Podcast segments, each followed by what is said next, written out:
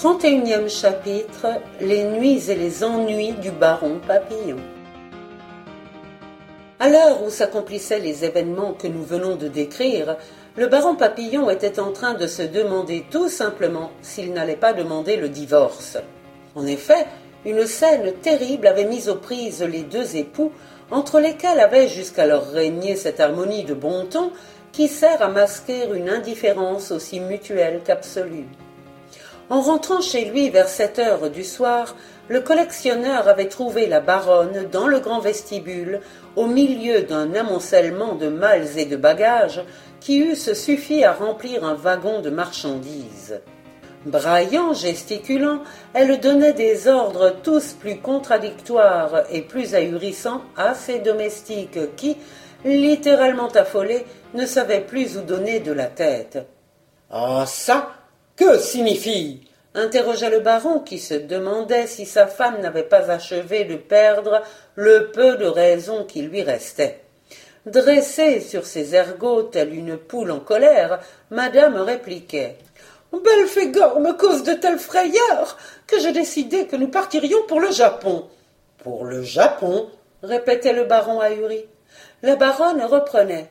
Il faut que je fasse mes préparatifs. Songe donc un voyage de plusieurs mois. Et désignant la véritable montagne qui se dressait autour d'elle, elle ajouta.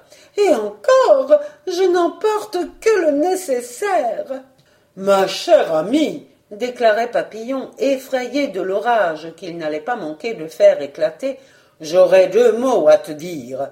Eh bien, parle. Pas ici. Passons, si tu veux bien, dans mon cabinet de travail. Pourquoi? Parce qu'il est inutile de mettre le personnel au courant. Et tout en prenant sa femme par le bras doucement, très doucement, il lui dit Viens, mon chou, viens. Et il l'entraîna jusque dans son bureau. Littéralement empoisonné, le baron ne savait comment entamer un entretien qu'il pressentait mouvementé et dont il n'osait prévoir les conséquences. Déjà très nerveuse, et tout en roulant des yeux en boule de loto, Eudoxie le pressait. Eh bien, qu'est-ce que tu attends? Il n'y a plus de domestique. Nous voilà en tête à tête, ainsi que tu le désirais. Pourquoi ces hésitations, ces réticences? Aurais-tu quelque mauvaise nouvelle à m'annoncer? Pas du tout. Alors Papillon tergiversait toujours. Se montant de plus en plus, Eudoxie sévèrement articulait. Hippolyte, tu me caches quelque chose. Et tout à coup elle s'écria. Je devine tout.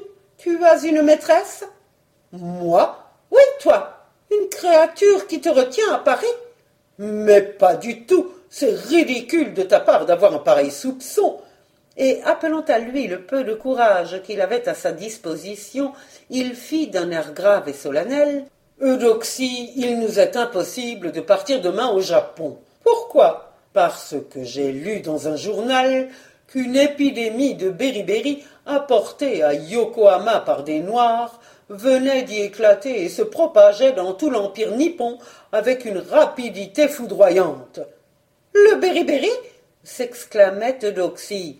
Qu'est-ce que c'est que cela? C'est la maladie du sommeil. Il paraît qu'en moins de huit jours, elle a fait plus de cinq cent mille victimes. C'est absurde s'indignait Eudoxie. Il n'y a donc pas de médecins dans ce pays? Si, et même d'excellents, mais ils sont débordés. Alors, filons aux Indes. Aux Indes répéta Papillon en feignant une subite épouvante. Aux Indes Qu'est-ce qu'il y a encore aux Indes? Hippolyte, qui n'avait encore rien trouvé, fit pour gagner du temps. Il s'y passe des choses effroyables. Quoi? Des choses qu'on n'ose pas écrire dans les journaux et que je ne veux pas te répéter. Je veux tout savoir, tout. Eh bien, eh bien, annonnait péniblement le collectionneur. Aux Indes, c'est, c'est la révolution. On y massacre tous les Européens. Et en Amérique? Il y a la grippe espagnole. Et en Australie Le choléra morbus. Et au Maroc? Au Maroc? Mais tu n'y penses pas, ma chérie.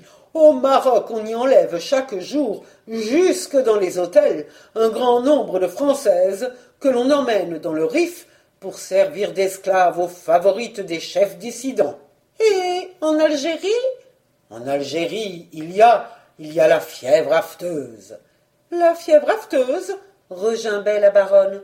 Je croyais qu'il n'y avait que les animaux à attraper ça. Papillon, qui faisait preuve d'une imagination qu'il ne se fût jamais soupçonné, affirmait avec un sérieux imperturbable. C'est une erreur. Dans les pays chauds, elle se communique également aux gens, mais elle prend alors le nom de fièvre de Malte. Alors, sursautait Eudoxie, il n'y a plus moyen d'aller nulle part? Puis tout à coup elle fit saisie d'une idée subite. Et en Espagne En Espagne, malheureuse se récriait Papillon. En Espagne Mais tu ignores donc que le gouvernement dictatorial vient de rétablir l'Inquisition Et après Comme nous appartenons à la religion protestante, nous serions immédiatement arrêtés, emprisonnés et peut-être brûlés vifs. En ce cas, il n'y a qu'à nous faire catholiques. Cela nous entraînerait à des formalités qui demanderaient un temps considérable. Si nous filions en Italie, sentait la baronne, nettement décidée à passer en revue tous les pays du monde. En Italie, répéta le collectionneur en levant les bras au ciel. Mais malheureuse, tu n'y songes pas. Pourquoi C'est un très beau pays? Et Mussolini? Mussolini? Tous ceux qui l'ont approché disent que c'est un charmeur pour ses amis, mais pas pour ceux qui ne partagent pas ses idées. Comment Tu n'es pas fasciste? Mais je ne suis rien du tout. Ça ne me regarde pas ce qui se passe en Italie. Eh bien Seulement voilà, j'ai un de mes parents qui a écrit, il y a quelque temps, dans l'impartial de Castelnaudari, un article assez violent contre Mussolini Doce, article qui, étant donné l'influence de son auteur, et l'importance de son journal n'a pas manqué d'être mis sous les yeux du dictateur. Si jamais il apprend que nous sommes les cousins de ce pamphlétaire, on nous fera certainement interdire la frontière, et nous en serons pour nos frais de voyage. Madame Papillon s'obstinait. Il nous reste encore l'Angleterre, la Suisse, la Hollande, l'Allemagne. Mon chou, je t'en supplie, implorait Papillon. Tenons-nous-en là pour aujourd'hui. Alors tu ne veux plus partir?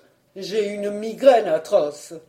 Le fait est que l'effort cérébral auquel avait dû se livrer l'infortuné Hippolyte pour répondre à sa femme lui avait donné un mal de tête que révélait sa face congestionnée, ses yeux clignotants et ses paupières violacées. Mais son égoïste et poltronne moitié était beaucoup trop hantée par la crainte du fantôme pour accorder la plus légère pitié à son mari. Et éclatant de fureur, elle dit Une migraine, une migraine, prétexte pour n'en faire qu'à ta tête. Ma tête s'écriait le baron. Je voudrais bien en ce moment ne pas l'avoir sur mes épaules. D'abord, piaillait madame Papillon, tu ne peux pas avoir mal à la tête puisqu'il n'y a rien dedans. Je te jure, se montait l'amateur de bibelots, que je souffre atrocement. Ce n'est pas vrai. Laisse-moi au moins prendre un cachet d'aspirine. Prends-en tout un flacon, vociférait la baronne déchaînée. Et puisque tu ne veux pas partir, eh bien, moi, je m'en irai toute seule. C'est cela, conclut Hippolyte, sans chercher le moindrement à retenir son irascible femme qui, tout en continuant à proférer des sons rauques et inarticulés, sortit en coup de vent du cabinet de travail. Demeuré seul, l'amateur de bibelots se prit le front à deux mains, puis il grommela. Oh oui, qu'elle s'en aille, qu'elle me fiche la paix, que je ne la vois plus, jamais, jamais. Puis il sonna son valet de chambre et lui ordonna de lui apporter un flacon de comprimé et un verre d'eau.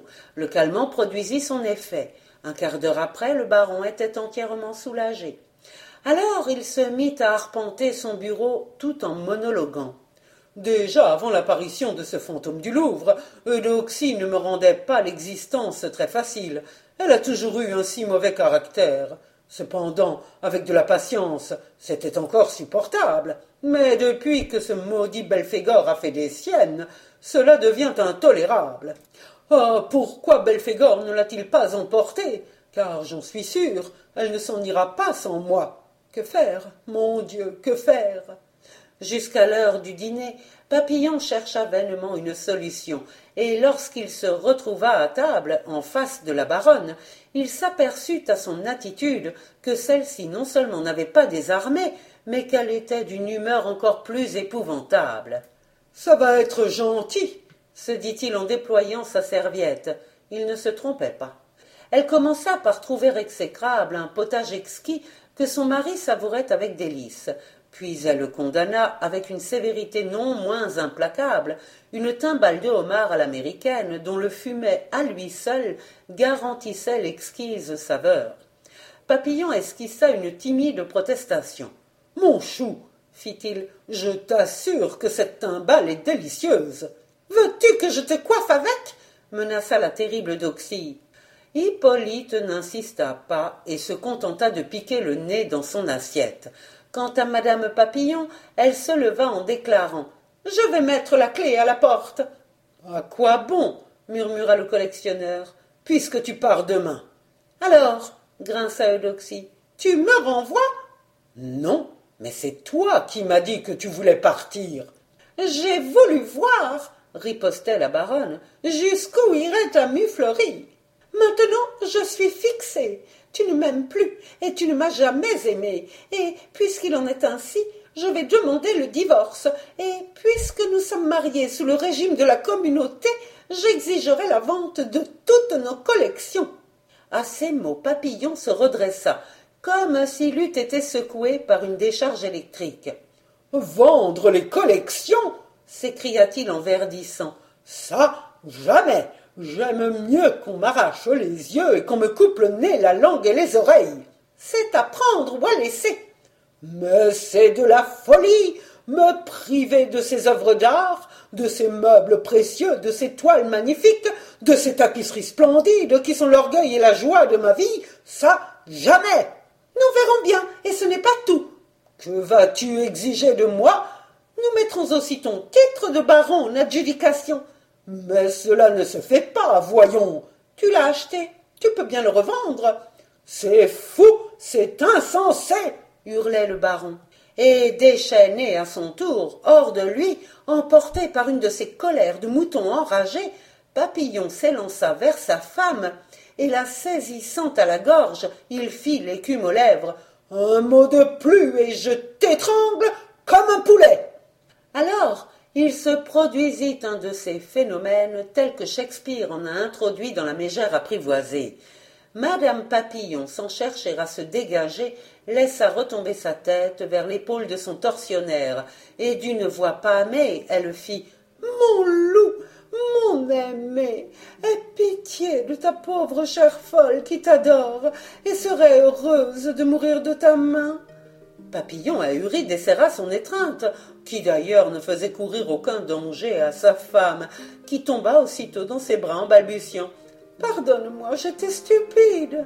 Et elle ajouta, en enveloppant d'un regard énamouré l'amateur de bibelots qui croyait rêver.